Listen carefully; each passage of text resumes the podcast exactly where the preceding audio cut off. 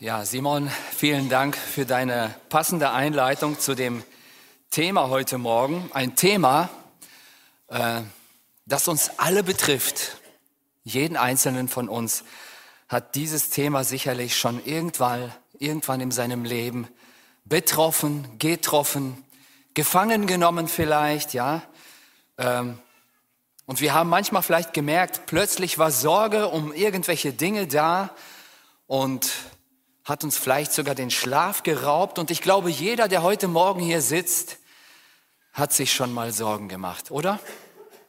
Hat sich jemand noch nie Sorgen gemacht? Also wenn das so wäre, dann würde ich gern mit dir nachher mal ein Gespräch führen. Sie sind zum Glück nicht immer da, aber sie sind leider immer wieder da. Und sie sind manchmal wie eine Plage, wie eine Plage im Alltag, die uns irgendwie niederdrücken will. Und manchmal wünscht man sich, es gäbe irgendwie eine Art Zauberformel, dass man sie zusammenpackt und einfach irgendwie an eine Seite schiebt. Und weg sind sie. Man könnte vielleicht auch sagen, Sorge ist wie radioaktiver Müll im Leben. Und wenn radioaktiver Müll nicht rechtzeitig entsorgt wird, wird er irgendwann unsere Herzen, unser Leben verseuchen. Und Jesus weiß das natürlich und er legt uns hier in der Bergpredigt ein Entsorgungskonzept vor. Und in dem Text, den wir gleich lesen werden, sagt Jesus gleich dreimal, sorgt nicht, sorgt nicht, sorgt nicht. Und wir reiben uns vielleicht im ersten Augenblick die Augen und sagen, hey, Jesus, leichter gesagt als getan. Ja? Wie sollen wir das denn machen? Die sind manchmal plötzlich einfach da. Wie sollen wir damit umgehen? Und vielleicht stellt man sich hier die Frage, werden wir hier nicht aufgefordert zu etwas, was wir vielleicht gar nicht bewältigen können? Einfach die Sorgen abzulegen? Sorgt nicht, sorgt nicht, sorgt nicht. Wie soll das denn funktionieren? Und trotzdem hält Jesus diese Forderung hier aufrecht. Aber das Gute ist, Jesus sagt nicht einfach nur, sorgt nicht, sorgt nicht, sondern Jesus zeigt uns auch einen Weg, wie das in unserem Leben konkret passieren kann, wie wir das in unserem Leben auch umsetzen können, welche Möglichkeiten wir an der Hand haben. Und diesen Weg wollen wir uns heute Morgen einmal gemeinsam anschauen. Und ein Teil dieses Textes haben wir auch schon in der Kindergeschichte gehört. Er steht in Matthäus 6, Vers 25 bis 34. Lasst uns Gottes Wort einmal lesen. Dort sagt Jesus Folgendes. Darum sage ich euch, sorgt euch nicht um euer Leben, was ihr essen und trinken werdet, und auch nicht um euren Leib, was ihr anziehen werdet. Ist das Leben nicht mehr als die Nahrung und der Leib nicht mehr als die Kleidung? Seht die Vögel des Himmels an. Sie sehen nicht, sie ernten nicht, sie sammeln nicht in Scheunen und euer himmlischer Vater ernährt sie doch. Seid ihr denn nicht viel mehr als sie? Wer von euch kann denn mit seinen Sorgen sein Leben auch nur um eine Stunde verlängern? Und warum sorgt ihr euch um die Kleidung? Schaut die Lilien auf dem Feld an, wie sie wachsen. Sie mühen sich nicht ab, sie spinnen auch nicht. Ich sage euch aber, dass auch Salomo in aller seiner Herrlichkeit nicht bekleidet gewesen ist wie eine von ihnen. Wenn nun Gott das Gras auf dem Feld so kleidet, das doch heute steht und morgen in den Ofen geworfen wird, sollte er dann nicht umso mehr für euch tun, ihr Kleingläubigen? Darum sollt ihr euch nicht sorgen und sagen, was werden wir essen, was werden wir trinken, womit werden wir uns kleiden. Nach diesem allen trachten Menschen, die Gott nicht kennen. Denn euer himmlischer Vater weiß, dass ihr das alles braucht. Trachtet zuerst nach dem Reich Gottes und nach seiner Gerechtigkeit dann wird euch das alles zufallen. Darum sorgt euch nicht um den nächsten Morgen, denn der morgige Tag wird für das Seine sorgen. Es ist genug, dass jeder Tag seine eigene Mühe hat. Der Vers 25 beginnt mit dem Wort darum. Und wenn Jesus hier darum sagt, darum sage ich euch, sorgt nicht um euer Leben, dann fragen wir uns vielleicht, ja, warum denn nicht, Jesus? Welchen Grund hätten wir uns nicht zu sorgen? Gründe zum Sorgen, die haben wir doch manchmal mehr als genug in unserem Leben. Warum sagt Jesus hier darum? Das heißt also, davor hat er uns auch schon eine Botschaft mitgegeben. Und wenn wir uns den Kontext in diesem Abschnitt einmal anschauen, dann geht es davor darum, dass Jesus uns erklären möchte, hängt nicht euer Herz an die irdischen Dinge, hängt nicht euer Geld an Besitz und an den Mammon, an Geld, sondern hängt euer Herz an Gott. Ihr könnt nicht zwei Herren dienen.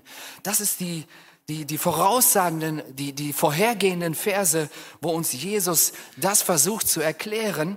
Und da heißt es in Vers 25, niemand kann zwei Herren dienen. Entweder er wird den einen hassen und den anderen lieben, oder er wird den einen wird an den einen hängen und den anderen verachten. Ihr könnt nicht Gott dienen und dem Mammon.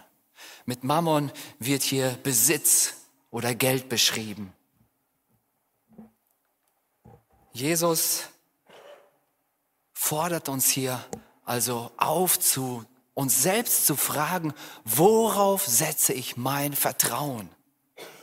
Hoffe ich vielleicht auf irgendein finanzielles Polster, das mir all meine Sorgen abnimmt, das mir vielleicht Zukunftssicherheit bieten kann? Oder vertraue ich Gott, dass er mir hilft, dass er derjenige ist, der mich versorgt? Vertraue ich dem Gott des Geldes oder vertraue ich Gott, dem Herrn über alles? Jesus fordert uns auf zu entscheiden. Es geht hier nur um ein Entweder-Oder. Er sagt, zwei Herren könnt ihr nicht dienen. Es wird nicht funktionieren. Und weiter, wenn du eine Entscheidung für Jesus getroffen hast, wenn Jesus der Herr deines Lebens ist, dann bist du sein Kind. Diese Zusage haben wir. Und Jesus sagt, weil das so ist, weil du mein Kind bist, weil du zu mir gehörst, darum sagt er, sorgt nicht um euer Leben. Darum sorgt nicht um euer Leben. Unsere Kinder würden wahrscheinlich nie auf die Idee oder auf den Gedanken kommen, wir als Eltern würden sie verhungern lassen, weil sie wissen ja genau, das sind meine Eltern, das ist mein Papa, das ist meine Mama. Die kümmern sich um uns, die versorgen uns. Und so sagt Jesus hier, weil ihr zu Gott gehört, weil ihr seine Kinder seid, darum sorgt euch nicht um euer Leben. Und dann nennt Jesus hier einige Beispiele, die zu unserer Grundausstattung des Lebens gehören. Essen, Trinken, Kleidung. Später spricht Jesus noch unsere Lebenserwartung an. Und das alles ist umschlossen in dem Begriff Leben. Darum sorgt euch nicht um euer Leben. Und dann fragt Jesus am Ende von Vers 25, ist nicht das Leben mehr als die Nahrung und der Leib mehr als die Kleidung? Die Menschen, zu denen Jesus hier sprach, sie sollten verstehen, Gott ist der Geber des Lebens. Jesus will den Leuten hier klar machen, wenn Gott schon euer gesamtes Leben in der Hand hält, ist dann nicht klar, dass er auch für eure Einzelheiten, für eure Grundbedürfnisse des Lebens sorgen wird? Und Jesus benutzt hier eine bestimmte Methode der Logik. Man nennt es den Rückschluss vom Größeren zum Kleineren. Vielleicht mal ein ganz einfaches Beispiel. Ja, wir kennen alle unsere tolle Klavierspielerin Nina, die eben so toll am Klavier gesessen hat und gespielt hat. Und sie spielt, also ich weiß das aus, der, aus früheren Zeiten noch, wenn, wo wir mit dem Gospelchor unterwegs waren, da hat sie, ja, Wahnsinn, was sie am Klavier gespielt hat. Ja? Und dann wäre das für, für sie doch überhaupt kein Problem, das Lied Alle meine Entchen zu spielen, oder? Und das ist hier der Rückschluss vom Größeren zum Kleineren. Und so sagt Jesus hier, wenn Gott nun schon dein ganzes Leben in der, Hand, in der Hand hält, das Größere, dann sorgt er auch doch ganz sicher für das Kleinere, deine Grundbedürfnisse. Das ist die Logik, die Jesus hier anwendet. Und das ist der erste triftige Grund, warum Jesus hier sagt, darum sollt ihr nicht um euer Leben sorgen. Das, was Jesus hier deutlich machen möchte, ist, Gott versorgt dich mit dem, was du brauchst, mit dem, was du nötig hast zum Leben. Und es ist schon manchmal seltsam oder manchmal auch erstaunlich, ja, wie viele Menschen, ja, selbst Christen glauben, ja, Gott hat mich geschaffen, Gott hat mich ausgestattet mit einem unsterblichen Geist, Gott hat mir einen Verstand gegeben, Augen zum Sehen, Ohren zum Hören. Aber wenn es um das praktische Leben geht, da fürchten sie plötzlich, Gott könnte das auf einmal nicht mehr.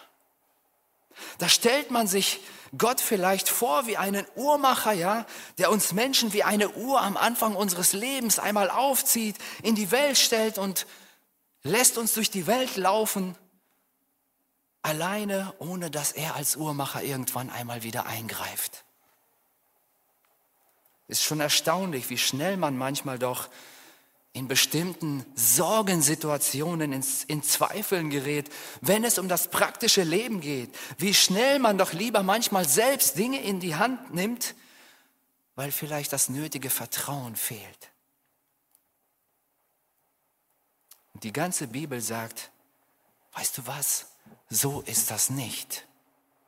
So ist das nicht. Wisst ihr, was die Bibel sagt? Gott sagt, die Bibel sagt, Gott hat sogar die Haare auf deinem Haupt gezählt. Undenkbar für uns. Ich weiß nicht, habt ihr das schon mal versucht? Ja, bei mir wird das immer ein bisschen einfacher, aber Gott hat sogar die Haare auf dem Kopf gezählt. Das heißt, Gott interessiert sich für dich. Du bist Gott wichtig. Gott interessiert sich für das, was du brauchst. Und wenn du das glauben kannst, dass dein Leben wirklich von Gott kommt, dass er dein Leben wirklich in der Hand hält, dann kannst du doch auch glauben, dass er in dein Leben eingreifen wird. Du kannst glauben, dass er sich um die Dinge kümmern wird, die du brauchst die du nötig hast. Und ich bin überzeugt, wenn wir das verstehen werden in unserem Leben, in unserem Leben als, als Kinder Gottes, dann wird das von vornherein schon viele, viele unserer Sorgen auf ein Minimum reduzieren. Und Jesus benutzt hier wie so oft einen einfachen Vergleich. Vers 26. Seht die Vögel unter dem Himmel an. Sie sehen nicht, sie ernten nicht, sie sammeln nicht in die Scheunen und euer himmlischer Vater ernährt sie doch. Seid ihr denn nicht viel kostbarer als sie? Ich weiß es nicht, vielleicht ist da gerade irgendwo ein Vogelschwarm in der Nähe gewesen, die da gerade auf dem Boden fröhlich ihr Essen aufpickten. Und jetzt sagt Jesus hier, so Leute, schaut euch mal diese Vögel an, diese kleinen, unbedeutenden Spatzen, ja, die man vielleicht gar nicht so wirklich wahrnimmt. Die sehen nicht, die ernten nicht, sie sammeln nicht in irgendwelche Scheunen und trotzdem verhungern sie nicht. Warum? Weil Gott für sie sorgt weil Gott für sie sorgt. Und dann sagt er, jetzt denkt mal weiter. Wenn euer Vater im Himmel schon für diese kleinen Geschöpfe sorgt, die uns vielleicht oft so unbedeutend vorkommen, wie viel mehr wird er sich um euch kümmern, die ihr zu ihm gehört, die ihr seine Kinder seid?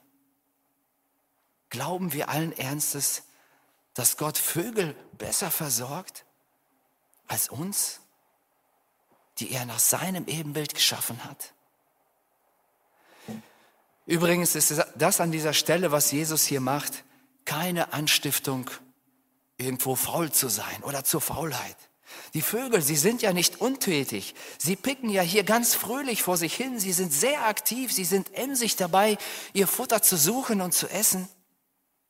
Jesus hat uns nie in seinem Wort ein, ein Tischlein deck dich versprochen, ja? Und Paulus sagt auch, wer nicht arbeitet, der soll auch nicht essen. Also Jesus redet hier nicht von Faulheit. Und es geht hier nicht um, um, um banale Dinge wie vielleicht, was soll ich heute zum Mittag kochen oder welche Jacke ziehe ich heute an? Ist meine Frisur vielleicht schön? Wo verbringe ich den nächsten Urlaub? Obwohl manchmal sind das Dinge, die uns auch Sorgen bereiten. Leider erwischen wir uns auch dabei. Aber das sind in der Regel kleine Dinge, die wir eigentlich selbst bewältigen können. Sorgen sind ja meistens die Dinge, wo wir uns den Kopf zerbrechen und wir finden keine Lösung. Aber wir sorgen und sorgen und sorgen uns darum, obwohl wir es eigentlich gar nicht verändern können. Es liegt außerhalb unserer Möglichkeiten. Und das kostet Lebenskraft, das kostet Lebensfreude. Vielleicht mal ein einfaches Beispiel. Da ist draußen herrliches Wetter, 30 Grad, wunderschön, um, um die Natur zu genießen. Ja, und eigentlich könnte man die Sachen packen, an einen See fahren, aber stattdessen sitzt man zu Hause und man grübelt und man macht sich Sorgen über die Klimaerwärmung. Boah, ist das heute wieder heiß, ja, viel zu warm. Und man kramt vielleicht im Handy irgendwelche Statistiken heraus, ob das nicht der wärmste Juli der letzten 100 Jahre ist und man bleibt zu Hause. Und man macht sich verrückt, obwohl man an diesen Dingen eigentlich überhaupt nichts ändern kann. Was heißt das jetzt? Sollen wir nichts tun? Sollen wir untätig sein? Doch, wir sollen etwas tun. Und wir sollen auch versuchen, Situationen zu verändern, zu verbessern. Auch wir haben Möglichkeiten. Aber immer mit der Gewissheit und dem Gedanken, am Ende muss es Gott sein muss es Gott sein, der das lenkt, der es regelt und der das segnet, was wir tun. Losgelöst von Gott sind die Dinge zum Scheitern verurteilt. Und gerade von diesen Sorgen spricht Jesus hier. Tue, was du tun kannst. Wir haben das vorhin in der Kindergeschichte gehört. Die Männer, vieles in diesem Unglück, wo sie auf diesem Boden waren, war außerhalb ihrer Möglichkeiten. Aber sie schossen die Leuchtrakete ab. Das war das, diese Möglichkeit, die sie hatten. Ja, tue, was du tun kannst. Überlass doch Jesus bitteschön die Dinge, die außerhalb deiner Möglichkeiten liegen, die du nicht tun kannst. Und Jesus wendet sich hier nicht gegen das sinnvolle Arbeiten, sondern gegen das sinnlose Sorgen. Und während die Leute sich vielleicht dem Treiben der Vögel weiter, sich das weiter anschauen, gibt Jesus noch einen weiteren Hinweis. Vers 27. Wer ist aber unter euch, der seine Länge, und ich habe das hier aus der Übersetzung äh, der Elberfelder genommen, wer ist aber unter euch, der seiner Länge seines Lebens eine Elle zusetzen könnte, wie sehr er sich auch darum sorgt? Jesus macht dir klar, auch wenn du dich noch so sorgst, kannst du dein Leben nicht um eine Stunde verlängern. Eine Elle war damals ungefähr 50 Zentimeter. Er will damit sagen, selbst so eine kleine Entfernung von 50 Zentimeter kannst du deinem Leben nicht hinzutun durch Sorgen. Ich weiß nicht, vielleicht habt ihr schon manchmal den Ausdruck gehört, so auf Beerdigungen oder so nach den, nach den Beerdigungen. Ich habe es zumindest schon mal so gehört, dass man dann gesagt hat, den haben seine Sorgen ins Grab gebracht. Und ich habe mich gefragt und, und ich frage auch euch heute Morgen hier, ist je eine Krankheit durch Grübeln, durch Sorgen verschwunden? Ging es dir danach besser, weil du gegrübelt hast? Ist je ein Mensch satt geworden durch Grübeln, Grübeln, Grübeln? Ja? Ist dein Konto vielleicht mal voller geworden, nur weil du gegrübelt, gegrübelt und dir Sorgen gemacht hast? Ich glaube eher im Gegenteil. Und Simon hat das im Anfang auch schon gesagt. Sorgen, grübeln, meistens oder oft über un unnütze Dinge machen uns eher krank. Und Jesus sagt uns hier, dieses Sorgen bringt euch nicht weiter. Und Jesus gibt uns hier noch einen weiteren Hinweis. Er zeigt auf die Blumen, die dort blühen und dann sagt er weiter in Vers 28, und warum sorgt ihr euch um eure Kleidung? Schaut euch doch die Lilien auf dem Feld an. Schaut doch mal genau hin. Schaut euch die Blumen an, sie arbeiten nicht und sie weben auch nicht ihre Kleider, wie es in, der, in einer älteren Übersetzung steht, finde ich noch schöner. Sie weben nicht selbst ihre eigenen Kleider, heißt es dort. Und ich sage euch, dass auch Salomo in all seiner Herrlichkeit nicht so schön gekleidet war wie sie. Also sogar ein Salomo. Und er war bekannt bei den Juden im Volk Israel. Er war bekannt als der mächtigste, der reichste, der prunkvollste König. den Israel je gehabt hat. Und Jesus sagt, selbst er konnte nicht mithalten mit der Schönheit der Blumen. Und in Vers 30 sagt er dann, wenn nun Gott das Gras auf dem Feld so kleidet, das doch heute steht und morgen in den Ofen geworfen wird, sollte er das nicht viel mehr für euch tun, ihr Kleingläubigen?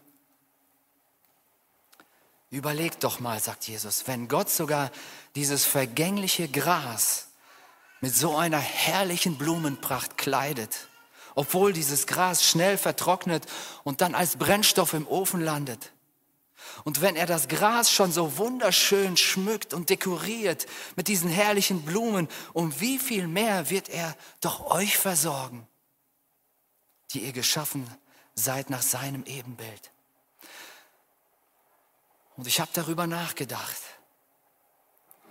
Wenn wir Gott kennen, wenn du Gott kennst, wenn er der Herr deines Lebens ist und wir uns aber trotzdem immer wieder um ja oft belanglose Dinge Sorgen machen oder uns von Sorgen einschüchtern lassen, ist das dann nicht eigentlich ein Misstrauen Gott gegenüber? Ein Misstrauen gegen Gottes Möglichkeiten in deinem Leben etwas zu tun? In dein Leben einzugreifen? Stell dir mal vor, du gehst einkaufen, du hast deine Kinder dabei und die Kinder fragen dich ständig beim Einkaufen, Mama, Papa, kauft ihr auch wirklich genug zum Essen, ja, damit ich auch wirklich satt werde? Gebt ihr mir auch wirklich die richtige Medizin, ja, wenn ich huste, wenn ich krank bin, was auch immer? Und irgendwann würden wir als Eltern wahrscheinlich sagen, Mensch, jetzt vertrau mir doch mal. Vertrau mir doch mal. Ich gebe dir doch, was du brauchst. Du bist doch bei mir immer gut versorgt worden. Ich bin doch dein Vater, ich bin doch deine Mutter, ja? Dein Misstrauen ist irgendwann echt verletzend. Und wir fragen uns, stimmt das denn wirklich, was Jesus hier sagt? Wie viele Christen sind an Krankheiten gestorben? Ich erinnere mich an einige lieben Brüder und Schwestern in unserer Gemeinde, für die wir jahrelang gebetet haben. Sie sind nicht mehr da. Gott hat sie zu sich geholt. Die hätten die Gesundheit offensichtlich gebraucht, aber haben sie nicht gekriegt. Andere Christen sind in Gefängnissen gelandet und man hat für sie gebetet, aber sie sind nie rausgekommen. Andere Christen brauchen vielleicht dringend einen Arbeitsplatz und beten dafür und müssen trotzdem warten, warten, warten und manchmal bekommen sie diesen Arbeitsplatz, den sie sich erhofft haben, gar nicht. Und da fragt man sich, sind Sorgen nicht doch irgendwo berechtigt? Haben wir als Christen nicht doch irgendwie scheinbar eine wackelige Position an der Stelle? Jesus hat das Problem gesehen und er gibt uns darauf eine Antwort. Zunächst einmal möchte ich aber sagen, Jesus sagt hier nicht, Gott gibt alles, was wir wollen und was wir uns erhoffen oder was ich mir wünsche, sondern Jesus sagt, Gott gibt, was wir brauchen. Und das ist schon ein großer Unterschied. Ja? Gott verspricht nirgendwo in der Bibel, dass er all unsere Pläne, all unsere Vorstellungen so verwirklicht, wie wir uns das wünschen. Aber er hat versprochen, dass er all seine Pläne und seine Vorstellungen mit uns verwirklichen möchte. Und Gott hat uns durch Jesus ausrichten lassen, seine Wege und seine Pläne für unser Leben sind immer das Beste. Und in Vers 31 sagt er deswegen auch, darum sollt ihr nicht sorgen und sagen, was werden wir essen, was werden wir trinken, womit werden wir uns kleiden. Weil er weiß, was wir nötig haben, weil er es besser weiß, worauf wir auch manchmal verzichten können. Er weiß, wie viel Kraft wir wann brauchen. Er weiß, wie viel Gesundheit wir zu welchem Zeitpunkt brauchen. Gott gibt, was wir brauchen aber er gibt nicht immer das, was ich mir wünsche. Denn manchmal wünschen wir uns vielleicht auch etwas, was wir gar nicht brauchen, was gar nicht gut für uns wäre. Wie schnell können wir uns da selbst manchmal täuschen, einfach weil uns vielleicht die Zukunftsperspektive fehlt, weil uns der Überblick in unserem Leben fehlt. Und das sehen wir auch, auch hier möchte ich unsere Kinder vielleicht nochmal ins Spiel bringen. Das sehen wir doch schon oft an unseren Kindern. Ja, Weihnachten steht jetzt vor der Tür und jetzt kommen die riesengroßen Wunschzettel. Mama, Papa, ich brauche dies, ich brauche das. Wenn ich das habe, dann habe ich alles. Bitte schenkt mir doch dies. Das wäre gut für mich. Das möchte ich unbedingt haben. Ja, kennen wir vielleicht. Und wir als Eltern wissen, hey, das wäre eigentlich der totale Quatsch, wenn ich dir das kaufe eigentlich brauchst du es gar nicht. Ja, und dann rebellieren sie manchmal, sagen, doch, das brauche ich, das ist wichtig für mich, das ist gut für mich. Und manchmal habe ich das Gefühl, wir gehen so mit Gott um. Gott weiß besser, was du brauchst. Auch wenn, es, auch wenn du es dir vielleicht manchmal etwas anders wünschst. Der Dichter Stefan Andres hat einmal gesagt, im Rückblick danke ich meinem Unglück, dass Gott mich zehn Jahre arm und einsam ließ und mich dadurch in seine Nähe getrieben hat. Dieser Dichter Stefan Andres hat begriffen, Gott wusste, was ich brauche. Gott wusste, was ich nötig habe. Ich wollte Ruhm, ich wollte Geld, ich wollte Erfolg, ich wollte Ansehen, ich wollte jemand sein. Und Gott hat gesehen, ich brauche Not, ich brauche Armut, ich brauche Einsamkeit. Sonst hätte ich nie zu Gott gefunden. Wir sehen oft nicht den Sinn hinter manchen Wegen, die Gott mit uns geht. Aber ich möchte uns hier einfach aufrufen, zu vertrauen. Du glaubst doch, dass Gott dein Leben in der Hand hält. Du glaubst doch, dass er dich geschaffen hat. Du glaubst doch, dass er es gut mit dir meint. Du glaubst doch, ja, dass er dein Leben in der Hand hält und dich führen möchte. Warum vertrauen wir dann manchmal so wenig im Alltag, wenn es um irgendwelche Art von Sorgen geht?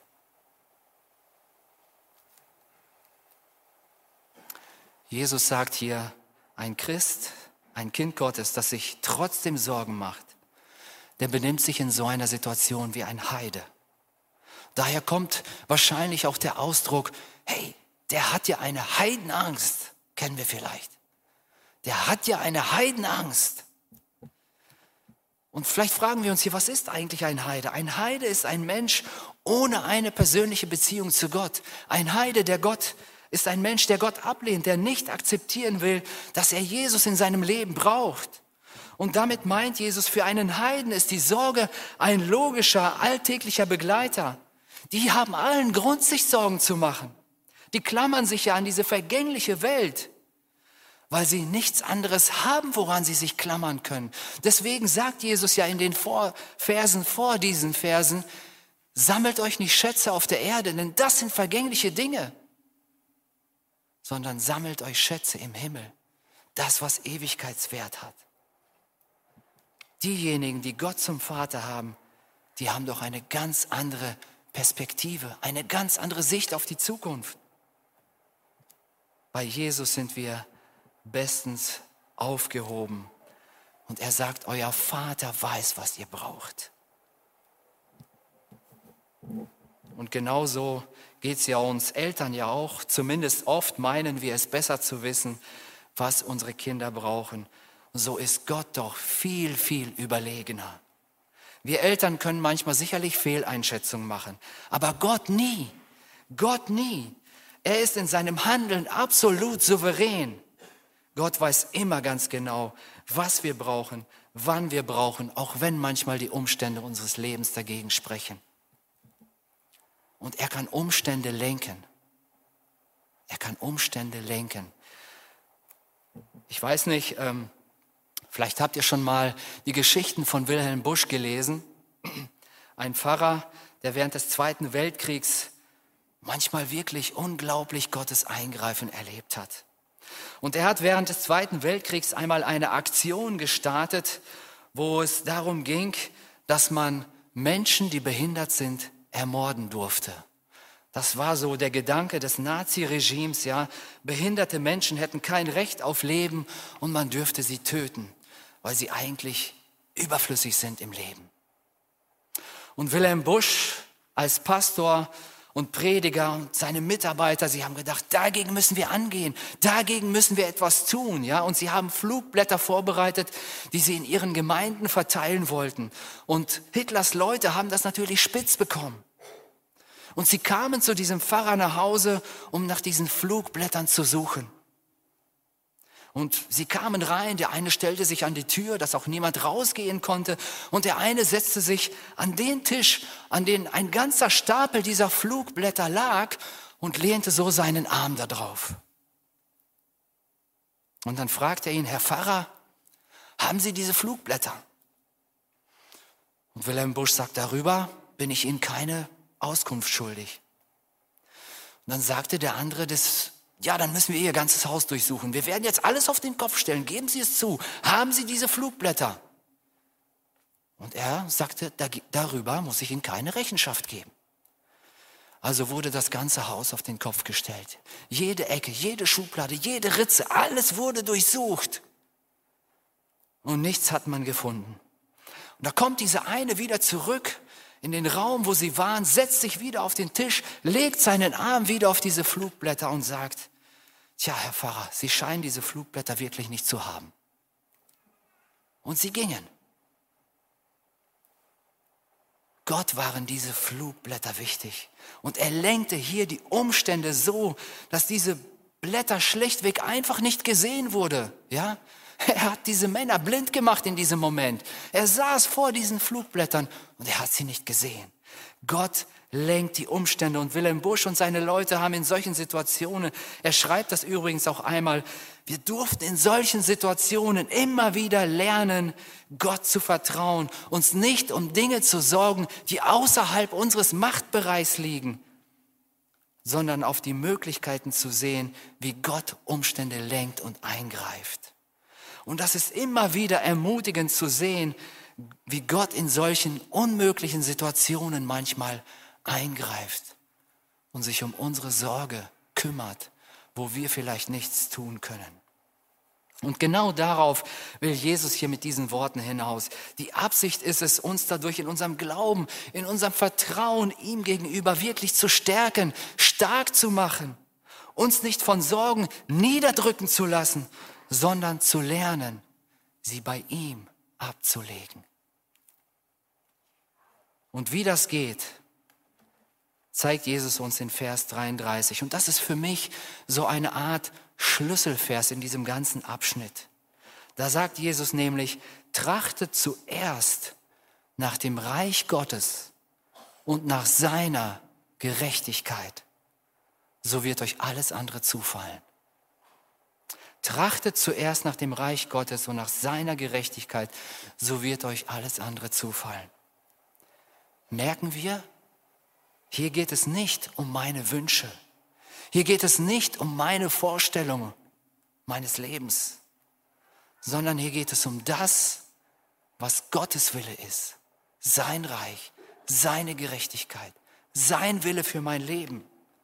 Trachten, das heißt, setzt alles daran, macht Gott zu eurer obersten Priorität in einem Leben in eurem Leben. Stellt ihn in den Mittelpunkt eures Lebens. Trachte danach, dass Gott dein Leben immer mehr prägen und gestalten kann, verändern kann.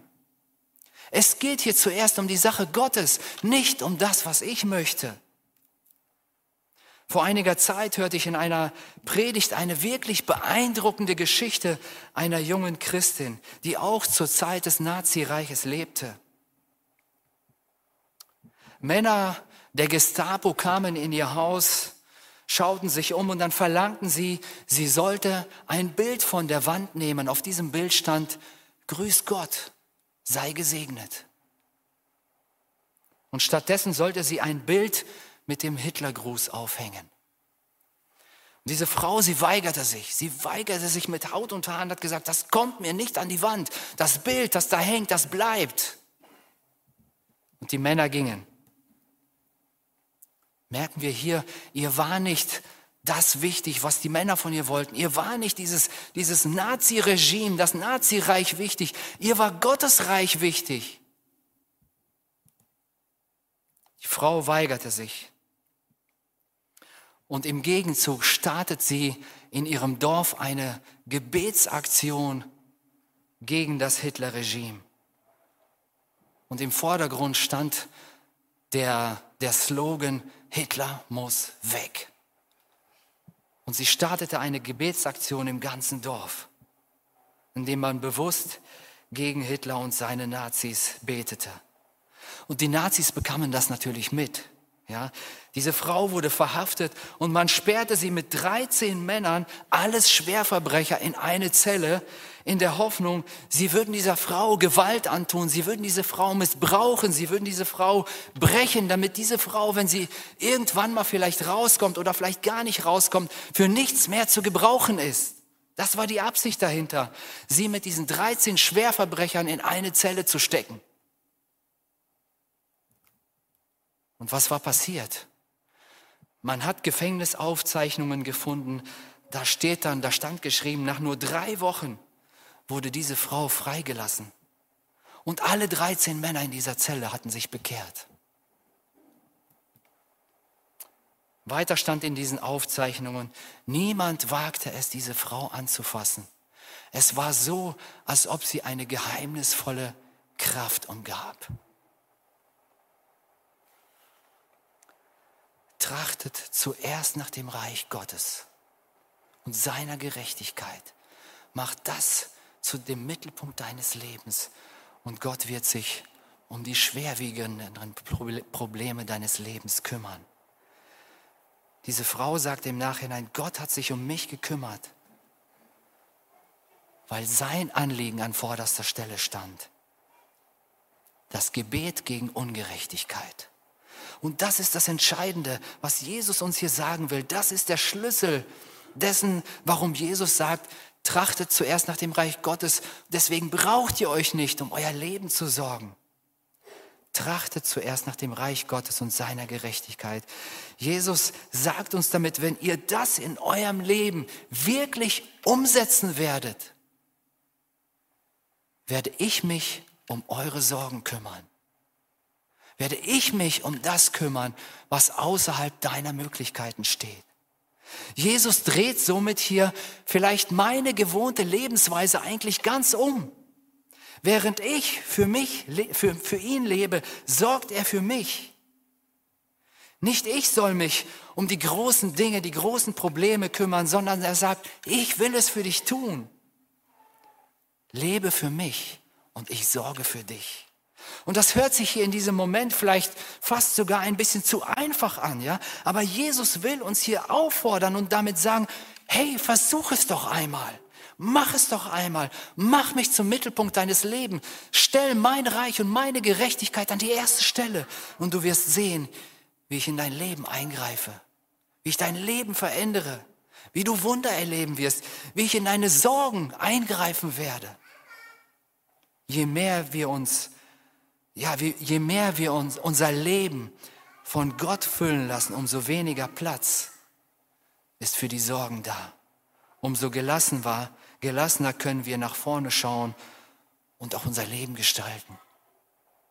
Auch wenn die Umstände in unserem Leben vielleicht in manchen Zeiten oder in manchen Momenten nicht gerade ja rosig sind und du dir gewisse Dinge vielleicht anders vorgestellt hast, dann darf dir Gottes Wort an dieser Stelle Mut machen, wirklich fest zu vertrauen. Denn Gottes Timing, auch wenn es oft ein anderes Timing ist, als du es vielleicht erwartest, Gottes Timing stimmt immer. So wie bei Wilhelm Busch, so wie bei dieser Frau. Gottes Timing, Timing stimmt immer. Und ich möchte hier nochmal ein Beispiel erzählen aus dem Leben Georg Müllers ein anderer Pfarrer, der im 18. Jahrhundert lebte und der in England ein Waisenhaus aufgebaut hatte. Vielleicht habt ihr die Geschichten von ihm auch schon mal gelesen. Es ist beeindruckend, was er mit Gott erlebt hat, wie er Gottes Timing perfekt erlebt hat in seinem Leben. Er kümmerte sich um Kinder, Waisenkinder und versorgte sie mit Nahrung, mit Kleidung, er, er gab ihnen eine Unterkunft, aber das, das Primäre in seinem Leben war, diesen Kindern Jesus nahezubringen, ihnen das Evangelium nahezubringen. Das war seine oberste Priorität, das war sein Ziel, dass diese Kinder nicht verloren gehen. Und eines Morgens, als, alles, als alle Kinder so am Tisch in der Küche sitzen und eigentlich auf das Frühstück warten, da kommt eine Mitarbeiterin zu Georg Müller und sie sagt, Georg, wir haben nichts. Wir haben nichts zu essen für diese Kinder. Was macht Georg Müller? Er stell, stellt sich hin, stellt sich vor die Kinder und er betet und sagt, Herr Jesus, danke für das, was du uns heute geben wirst. Amen. Er setzt sich hin, die Kinder auch, und sie sitzen und warten. Und plötzlich klopft es an der Tür. Sie gehen hin, sie öffnen die Tür und vor der Tür, da steht der Dorfbäcker mit einem riesengroßen Haufen Brote. Und er sagt, ich konnte heute Nacht nicht schlafen, ich weiß nicht warum, aber ich hatte das Gefühl, ich muss für das Waisenhaus Brote backen. Und er backte eine ganze Menge Brote und brachte sie zu diesem Waisenhaus. Merken wir, Gott hat hier schon längst vorgesorgt. Gott hat hier schon längst vorgesorgt. Sein Timing war perfekt. Und die Kinder bekamen Brot zu essen. Kurze Zeit später klopft es übrigens noch einmal, ja. Und da stand der Milchmann vor der Tür und sagt, hey, könnt ihr mir ein bisschen helfen? Mein, mein Wagen hat eine Panne, ein bisschen von der Milch ist runtergefallen und ich weiß nicht, was ich mit dem Rest machen soll. Möchtet ihr diese Milch haben? Und sie bekamen auch noch Milch zum Frühstück, zum Trinken. Merken wir, wenn wir Gottes Willen Gottes Reich, seine Gerechtigkeit, das, was er möchte, in den Vordergrund setzen, wird Gott eingreifen. Und zwar mit einem einzigartigen Timing. Nicht immer, weil manchmal haben wir vielleicht andere Vorstellungen und Wünsche, aber Gott greift ein. Und weil das wahr ist, müssen wir uns nicht an, müssen wir nicht an unseren Sorgen hängen bleiben. Und so macht Jesus uns in dem letzten Vers dieses Abschnitts den Blick frei für die Zukunft für die kommende Zeit, für die kommenden Tage. Er sagt, darum sorgt nicht für morgen. Warum? Jesus sagt, der morgige Tag wird für das Seine sorgen. Was morgen geschieht, ist noch unbekannt, aber es ist nicht ungewiss. Gott weiß es. Denn Gott hat versprochen, auch dafür zu sorgen. Jesus sagt hier ja nicht, dass der nächste Tag ein Spaziergang wird, sondern er sagt, ja, es ist genug, dass jeder Tag seine eigene Plage hat. Es kann passieren, dass der nächste Tag vielleicht wieder Schwierigkeiten hervorbringt, Sorgen hervorbringt. Aber Jesus sagt, da kannst du frei rangehen, weil du wissen darfst, der Tag liegt in Gottes Hand. Und die Sorge sollte dich nicht mehr in ihren Würgegriff bekommen und dich vielleicht krank machen. Trachtet zuerst nach dem Reich Gottes und nach seiner Gerechtigkeit. Das ist der Schlüssel. Und da wirst du lernen, wie du die Sorge, die Dinge, die außerhalb deines Machtsbereich, deiner Möglichkeiten liegen, bei Jesus abgeben darfst und vertrauen darfst, dass er sich darum kümmert. Ich hatte zu Beginn gesagt, die Sorge ist so etwas wie radioaktiver Müll in unserem Leben das unsere Herzen verseucht, unser Leben verseucht.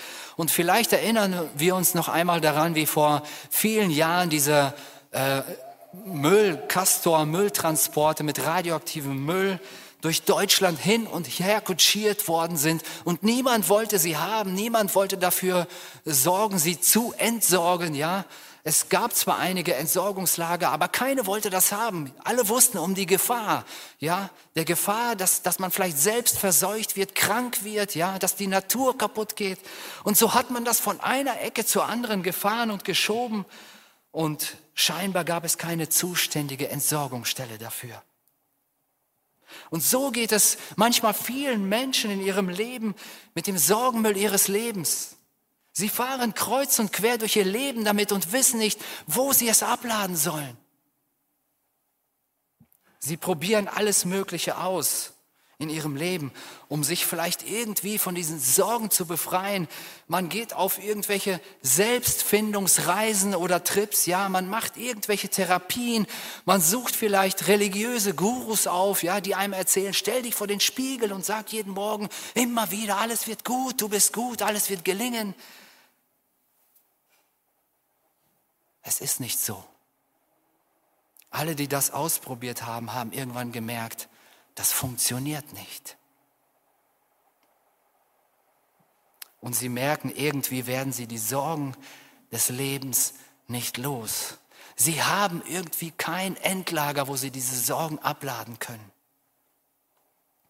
Und so fressen sich die Sorgen immer mehr und mehr in das Leben dieser Menschen hinein. Und Jesus sagt hier uns in seinem Wort, in dieser Bergpredigt, hey, das muss nicht so bleiben. Es gibt ein Endlager, wo du deinen Sorgenmüll loswerden darfst. Und vielleicht hast du gerade Sorgen, die dich bedrücken. Vielleicht hast du gerade Sorgen, die dir die Luft zum Atmen nehmen, die dich irgendwie einengen, die dich vielleicht fesseln, die dich irgendwie nicht loslassen. Und du hast vielleicht Herausforderungen, mit denen du besonders zu kämpfen hast. Dann sagt Jesus, komm zu mir. Kommt zu mir alle, die ihr mühselig und beladen seid. Ich will euch helfen, ich will euch Ruhe geben. Jesus sagt, bring es zu mir im Gebet. Das ist seine Einladung an jeden einzelnen von uns heute Morgen.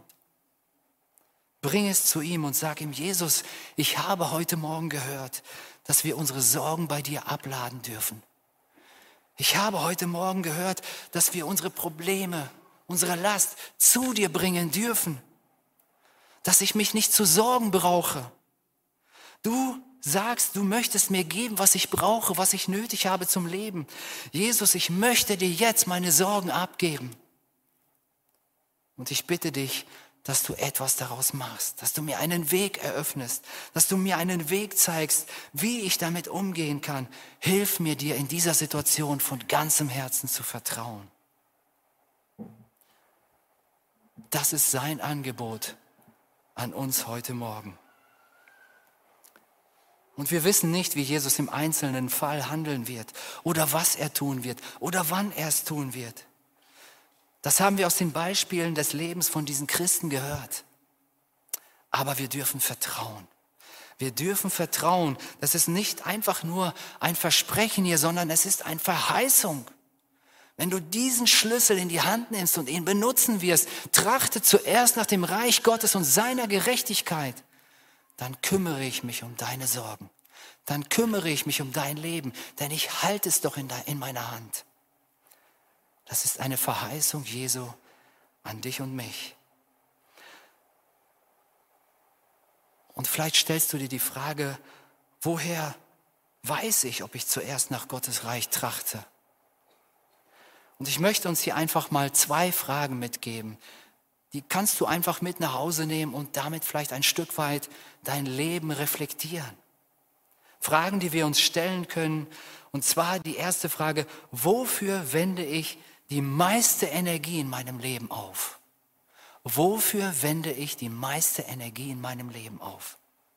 Und die zweite Frage ist, gebe ich meine ganze Zeit, mein Geld für Gegenstände und Aktivitäten aus, die doch letzten Endes vergänglich sind? Oder für den Dienst Gottes, deren Ergebnisse ewig sind? Nimmt diese Fragen einfach mit, jeder für sich. Reflektiert einfach euer Leben und nutzt die Gelegenheit der Einladung Jesu heute Morgen, das im Gebet ihm zu sagen. Jesus, hier sind meine Sorgen, hier ist meine Last. Ich möchte es dir abgeben. Hilf mir. Hilf mir und zeig mir einen Weg. Und ich bin überzeugt, wenn wir das als Christen wirklich gelernt haben, Gott an erste Stelle zu stellen, dann können wir in dieser ja, ich möchte es fast so nennen, in dieser heiligen Dynamik Ruhe finden, Gelassenheit finden, weil wir wissen, da ist einer da, der unser Leben in der Hand hält und der versprochen hat, sich um meine Belange zu kümmern. Gott segne uns im Nachdenken. Amen.